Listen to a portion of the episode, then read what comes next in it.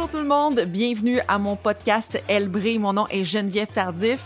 Aujourd'hui, on va parler d'un sport qui est de plus en plus populaire chez les jeunes filles, qui est le baseball, et d'une jeune femme qui explose comme un véritable coup de circuit sur la scène internationale. Elle se nomme Daphné Gélina. Salut Daphné. Salut. Merci d'être avec moi pour ce podcast. Ça me fait plaisir. Merci de l'invitation. Je parlais que tu explosais comme un, véritable coup de circuit sur la scène internationale. Euh, j'ai lu et j'ai vu en août 2018 que tu as frappé un coup de circuit et tu récoltais quatre points dans une victoire de 8 à 5 face aux États-Unis et ça a permis au Canada de remporter le bronze à la Coupe du monde féminine de baseball. Qu'est-ce que ça représente pour toi ce moment-là dans ta carrière?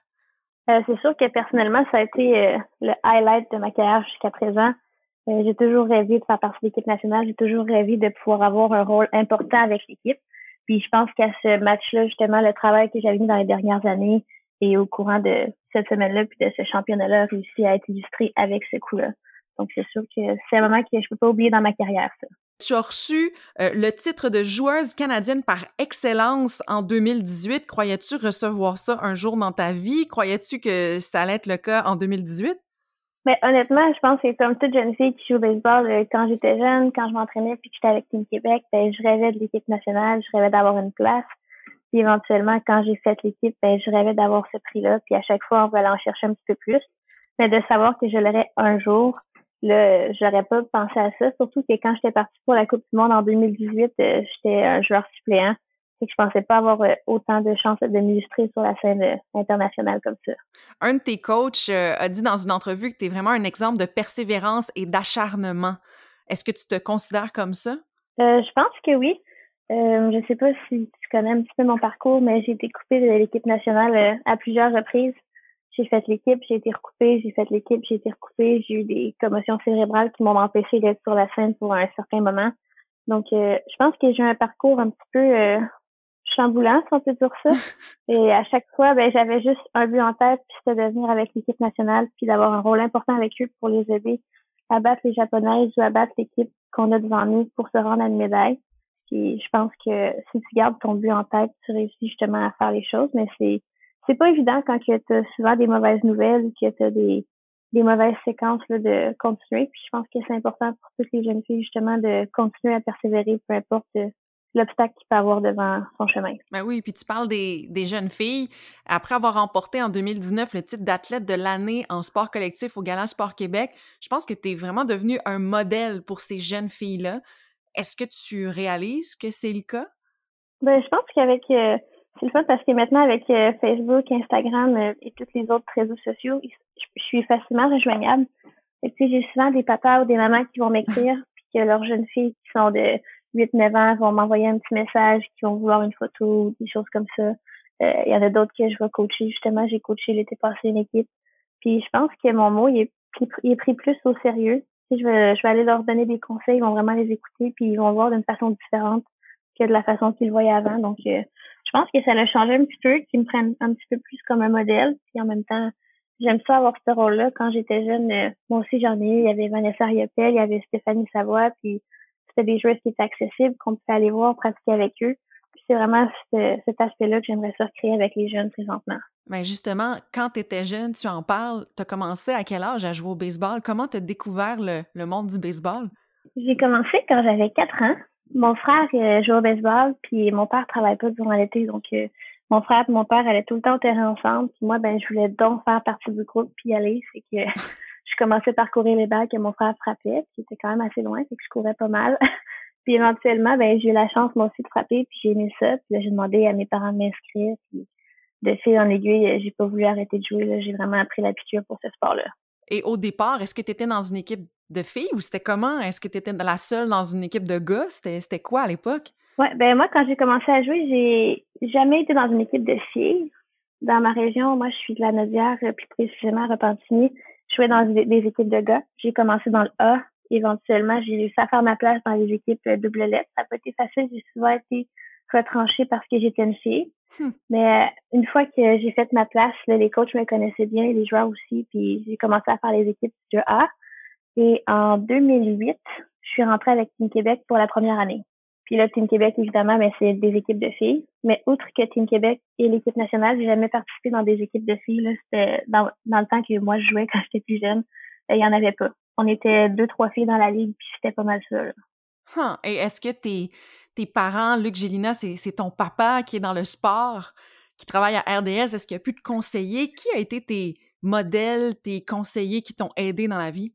Euh, si on parle précisément du baseball, euh, il y a une personne qui m'a vraiment marqué. Ça a été José Desjardins. Ça, c'est euh, c'était mon coach mes deux premières années avec Team Québec. Donc, mes deux premières années, puis oui. C'était vraiment un coach euh, dévoué. Elle voyait que j'avais du potentiel puis que je voulais progresser, euh, puis que je voulais faire ma place d'une façon ou d'une autre. Elle mettait vraiment beaucoup de temps avec moi. Souvent, elle arrivait à, à l'arrivée en avance, pardon, aux pratiques, pour qu'on puisse avoir du temps juste nous deux pour que je puisse vraiment travailler sur les aspects que je voulais travailler. Puis elle m'a toujours suivi tout le long de, ma carrière pour me donner des conseils à gauche, à droite. Je pense que c'est vraiment elle qui a mis la petite étincelle que Daphné, je crois en toi, je sais ce que tu es capable de faire. Faut que tu fasses ça, ça, ça pour y arriver. Puis c'est ce que j'ai fait et ça a fonctionné. Et que ce serait vraiment elle euh, qui a joué un rôle important euh, dans mon cheminement. Et ta famille, est-ce qu'elle t'a supporté là-dedans dans ton choix de jouer au baseball? Oui, je suis vraiment chanceuse. Je suis très bien entourée. Ma mère, mon père, ils m'ont toujours supporté. L'été, j'avais mes matchs. Comme j'ai dit précédemment, mon père travaille pas l'été à cause de son travail. Ma mère a réussi à finir plus tôt pour venir voir mes matchs. mes parents ont toujours été très présents. Des fois, j'en avais un, des fois, les deux étaient là. Ah, Il y avait ma petite soeur qui venait à tous mes matchs. Mon frère euh, qui était très euh, très euh, actif dans le sport, que ce soit le hockey ou le baseball.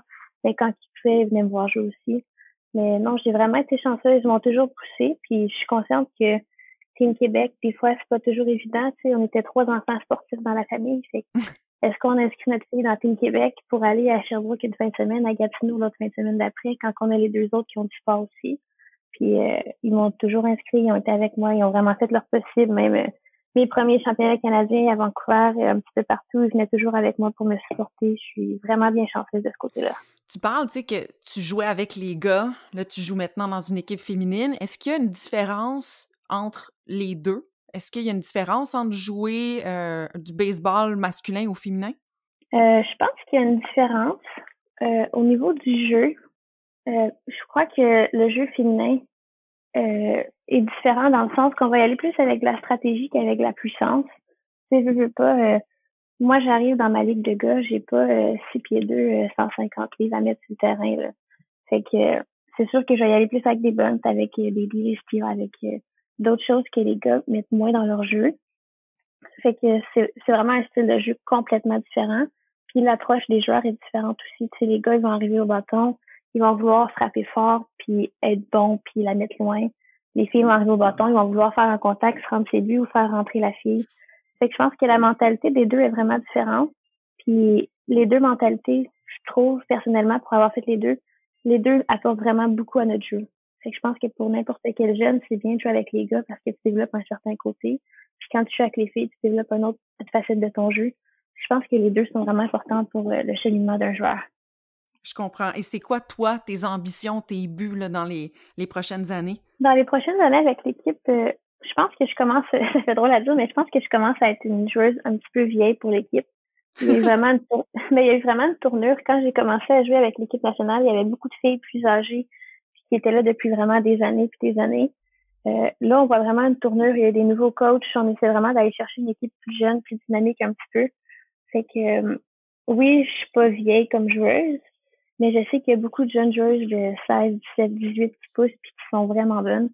Donc c'est sûr que moi, dans dans les prochaines années, si je peux être là, puis donner des conseils aux filles, si je peux leur transmettre quelque chose que moi j'ai eu au travers de mes coupes du monde ou de de mes succès ou mes échecs que j'ai au baseball, mais j'aimerais ça le faire puis être comme un, un modèle pour eux pour les aider à persévérer puis que quand moi je vais quitter l'équipe nationale, qu'ils puissent justement avoir tout le bagage nécessaire pour être le meilleur joueur possible. Et sur le terrain, est-ce que c'est toujours le but, c'est de vaincre les Japonaises? Ah, toujours. Ça, ça va toujours être le but jusqu'à temps qu'on les batte en finale de la Coupe du Monde puis qu'on soit premier mondial. euh, oui, mais vous pouvez, vous pouvez y arriver. Oui, on peut y arriver. La dernière euh, Coupe du Monde, justement, en 2018, le match qu'on a eu contre les Japonais, ça a été très, très serré. Euh, ça aurait pu aller d'un côté comme de l'autre. finalement, c'est eux qui l'ont apporté de peine et de misère, mais ça aurait pu aller des, des deux côtés. Là. Fait que de plus en plus, à chaque année, on voit qu'il y a une progression. En 2016, quand on jouait contre eux, ça allait moins bien, c'était plus difficile. En 2018, on a été solide, on a réussi à les accoter. C'est que je pense que le prochain step, quand on va jouer contre eux, ben évidemment, il faut qu'on arrive prête, mais je pense qu'on serait capable de les vaincre. On travaille fort, puis on va être capable. Puis ce qui est le fun, c'est de voir que c'est un sport au Québec qui est de plus en plus populaire euh, chez les, femmes. Et on voit qu'il y a une forte présence québécoise aussi dans l'équipe canadienne. Est-ce que ça t'étonne de voir ça? Parce que vous avez vraiment augmenté. Là, vous étiez deux et là, on, voit que vous êtes beaucoup plus que deux là, québécoises. Oui, non, je suis pas, je suis pas étonnée du tout. Je pense que Baseball Québec ont beaucoup de bonnes ressources pour relancer le baseball féminin. Ils ont dû changer le programme quasiment complet pour justement s'assurer une, une relance au niveau du baseball féminin puis qu'il y ait plus de joueuses que deux sur l'équipe nationale. Puis ça paraît, là, on a des bons coachs, on est bien encadrés, ils nous demandent une structure exigeante, mais qui fait en sorte qu'on progresse beaucoup. Donc, euh, je suis vraiment pas surprise qu'il y ait plus de jeunes joueurs sur l'équipe. Je m'attends à ce que dans les prochaines années, il y en ait encore plus. Et on voit aussi à l'international, ben, pas du côté euh, des États-Unis, avec les Marlins de Miami, il y a Kim Hank vient d'être nommée euh, la première directrice générale d'une équipe. Comment tu te sens quand tu as vu cette nouvelle-là? C'est ça, je me suis sentie bien. Je pense que dans la dernière année, il y a eu beaucoup de progrès au niveau du baseball féminin, que ce soit des coachs, que ce soit des GM ou que ce soit dans la gestion. Il y a eu vraiment un gros développement. Il y a beaucoup plus de filles qu'il y en avait. Puis je pense que ces dames-là, justement, ouvrent la porte pour les prochaines, s'il y en a une qui est là puis qui a fait bien son travail, ils vont se dire, OK, ben oui, c'est une femme, mais elle fait aussi bien le travail qu'un homme peut faire. Donc, je pense vraiment qu'ils sont en train de taper le terrain pour les prochaines, puis que dans les années qui suivent, il va en avoir de plus en plus. Daphné, merci beaucoup euh, d'avoir euh, réalisé cette entrevue-là avec moi pour euh, le podcast Elbré. c'est pour ça que j'ai décidé de faire ce podcast-là, pour mettre des femmes comme toi de l'avant, puis qu'elles aient de, la lumière, puis qu'on en entende parler, justement. Puis, s'il y a une jeune fille qui écoute ça, puis qui se dit, qui est inspirée par toi, ben je pense que notre travail va avoir été fait. Ben, merci de m'avoir invité. C'est un honneur pour moi d'être sur le podcast avec toi, puis je te souhaite une bonne continuité dans, ton, dans tes entrevues. Merci à toi. Merci d'avoir été à l'écoute pour euh, cet épisode avec Daphné Gélina. Vive le baseball! Qui aime pas le baseball? En tout cas, moi, j'adore le baseball. Et s'il y a un autre sport que j'adore, c'est le tennis. La semaine prochaine, je parle à Leila Annie Fernandez. C'est un rendez-vous, manquez pas ça, à mardi prochain. Bye tout le monde!